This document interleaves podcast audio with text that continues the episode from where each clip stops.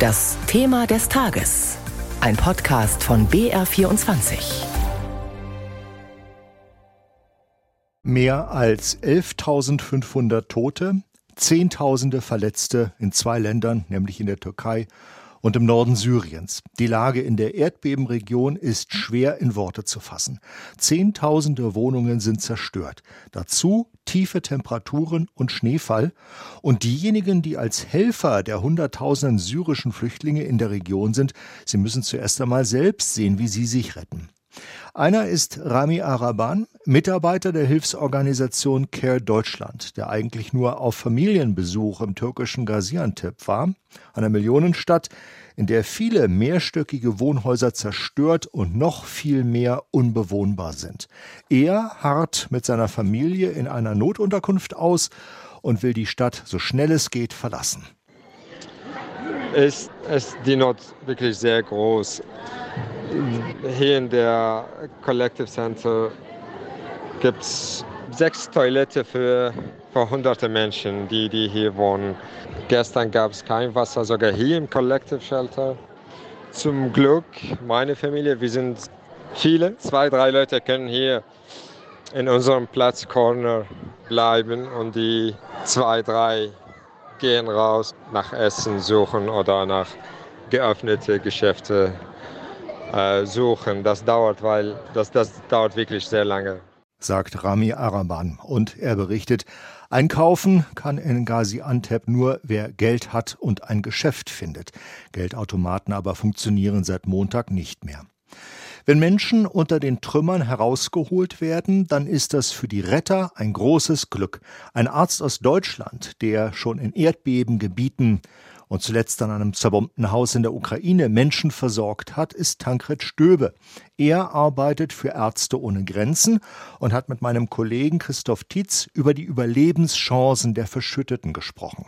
Herr Stöbe, Millionen Menschen sind von dem Erdbeben betroffen. Alleine Ankara meldet jetzt inzwischen mehr als 49.000 Verletzte. Mit welchen Verletzungen ist man denn bei so einem Ereignis wie jetzt in der Region dort als Arzt konfrontiert? Ja, das sind vor allem Knochenbrüche, auch Amputationsverletzungen, aber auch Weichteilquetschungen. Und das Problem ist, wenn die eben nicht schnell versorgt werden, dann ist einmal die Gefahr des Verblutens, dass die Menschen eben an nicht unbedingt dem Erdbeben oder den direkten Folgen sterben, aber dann eben an den Verwundungen. Und das nächste ist dann, wenn sie das überleben, wenn das schwere Verletzungen sind, dann wird äh, Kreatinin ausgeschüttet in der Blutbahn, dann äh, ist das eine mögliche Vergiftungsquelle, eine innere Vergiftungsquelle. Das heißt, diese Menschen brauchen dann oft eine Dialyse. Sehr komplexes Verfahren, was natürlich jetzt in diesem Erdbebengebiet äh, nicht ausreichend verfügbar ist.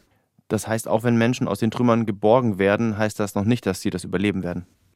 Das heißt es nicht, ähm, sie sind jetzt unterkühlt, sie haben, je später die Rettung jetzt noch erfolgt, natürlich auch Mangelernährungserscheinungen, sind dehydriert. Also es sind dann umfangreiche medizinische Maßnahmen notwendig, die den Menschen vielleicht gar nicht so ansehbar sind. Äh, natürlich ist jeder, der jetzt noch gerettet wird, ein großer Glücksfall. Jeder Retter freut sich und trotzdem sind das jetzt oft komplex kranke Menschen, die man nicht einfach nur, weil sie die Augen noch öffnen können und atmen können, als überlebend nach Hause schicken kann. Zu Hause gibt's nicht mehr, aber eben die brauchen eine gute, umfassende Nachsorge.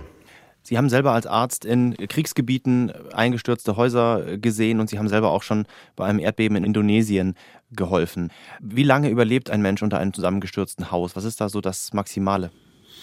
Ja, das idealerweise ist eine Rettung bis 48 Stunden danach wird es tatsächlich sehr schwierig. Ich war jetzt in Dnipro gewesen, in der Ostukraine, wo Menschen auch noch nach drei, vier Tagen lebend aus den Trümmern eines zerbombten Hauses geborgen wurden. Und dann muss aber viel Glückliches zusammenkommen. Dann müssen die Menschen um sich herum Platz haben, müssen Sauerstoff haben zum Atmen, müssen vielleicht auch noch irgendwo äh, Zugang zu Nahrungsmitteln haben, dürfen nicht schwer verletzt sein. Idealerweise sind sie auch nicht ganz klein oder ganz alt. Also wenn jetzt noch Lebende geborgen werden, dann sind das Glücksfälle und dann ist viel Gutes zusammengekommen. Und für die ARD unterwegs im Katastrophengebiet ist unser Türkei-Korrespondent Uwe Lüb. Mit ihm bin ich jetzt verbunden. Hallo, Herr Lüb. Hallo, ich grüße Sie. Wo sind Sie gerade? Ich bin gerade im Auto noch unterwegs. Glücklicherweise muss ich nicht selbst fahren. Unterwegs von Iskenderun auf dem Weg zurück nach Adana. Das ist, ähm, wenn man sich das auf der Karte vorstellt, im östlichen Mittelmeerraum. Und es gibt da auf der Türkei-Karte so einen kleinen, ich nenne es mal Zipfel, der dann nochmal südlich reinragt und genau dort liegen die beiden großen Städte Iskenderun und Antakya. Und in Iskenderun sind wir heute gewesen und ähm, es war schon sehr bedrückend, was wir dort gesehen haben. Was haben Sie dort heute erlebt? Man muss versuchen, wenn man das quantifizieren möchte, sagen wir mal so, alle 100 Meter ist ein Haus entweder komplett eingestürzt oder eingeknickt oder es sieht so aus, als habe es beim Umkippen Halt gemacht und liegt in einem 45-Grad-Winkel. Und ähm, es ist schon viel Gerät im Einsatz, viele Helfer an den jeweiligen, ähm, ich nenne es mal Schuttbergen. Und darum geht es eben, möglichst viel Schutt abzutragen und zu schauen, ob man nicht doch noch Überlebende, Vermisste findet. Es gibt Stellen, da ist klar, dass dort niemand mehr verschüttet ist, weil etwa alle Bewohner oder alle Menschen, die sich in dem Haus zu dem Zeitpunkt des Bebens aufgehalten haben, ähm, lebend sind, weil sie nicht in dem Haus waren die sich hätten aufhalten können, die dann eben nicht in dem Haus waren.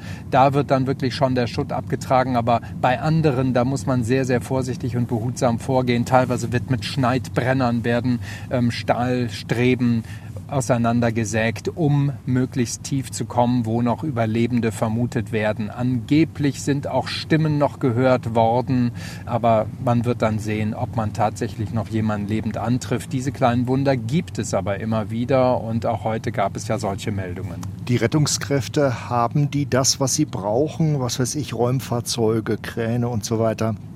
Ja und nein. Ähm, ja, man sieht sehr viel schweres Gerät im Einsatz.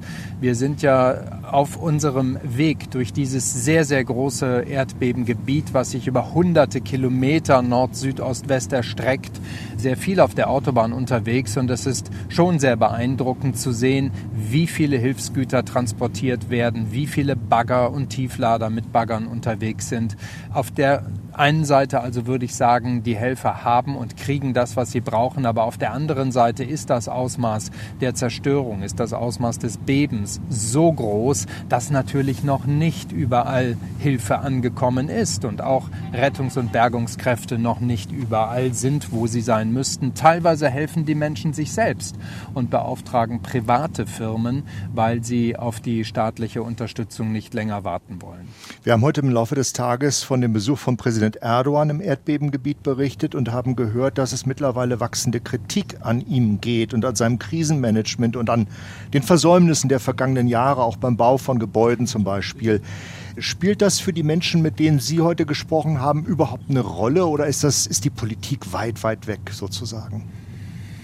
Man hört sehr unterschiedliches. Es gibt Menschen, die sagen, Politik, was habe ich mit Politik zu tun? Und die Wahlen, die eigentlich ja im Mai stattfinden sollen, die sind mir so egal. Die sollen doch alle machen, was sie wollen. Für mich geht es ums Überleben. Und es gibt andere, das haben wir heute gehört, ich warte nur darauf, eigentlich schon seit Jahren, dass ich endlich wählen gehen kann. Und im Mai soll es soweit sein.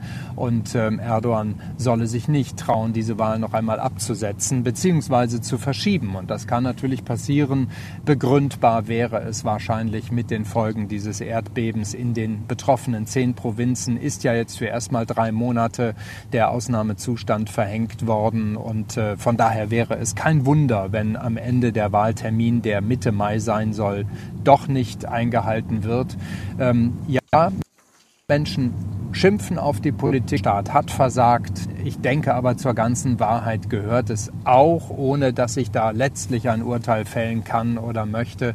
Es gehört sicherlich zur ganzen Wahrheit, dass das Ausmaß der Zerstörung so groß ist, dass kaum ein Staat, wenn nicht überhaupt kein Staat, sich auf so etwas vorbereiten kann. Uwe Lüb, vielen herzlichen Dank. Das war unser Thema des Tages zur Erdbebenkatastrophe in der Türkei.